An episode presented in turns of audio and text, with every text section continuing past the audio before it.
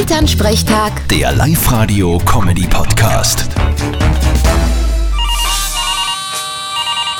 Hallo Mama. Grüß dich, Martin. Du, zwischen der Authentizität hättest du am Sonntag auf die Nacht Zeit? Zu was denn? Ja, da ist bei uns in Ort Laternenumzug.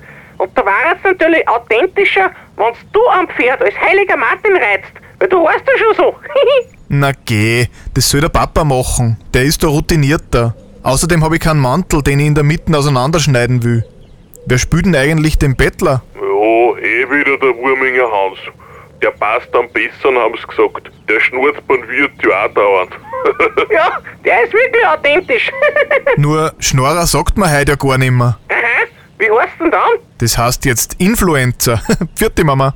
ja, vierte Martin. Elternsprechtag. Der Live-Radio-Comedy-Podcast.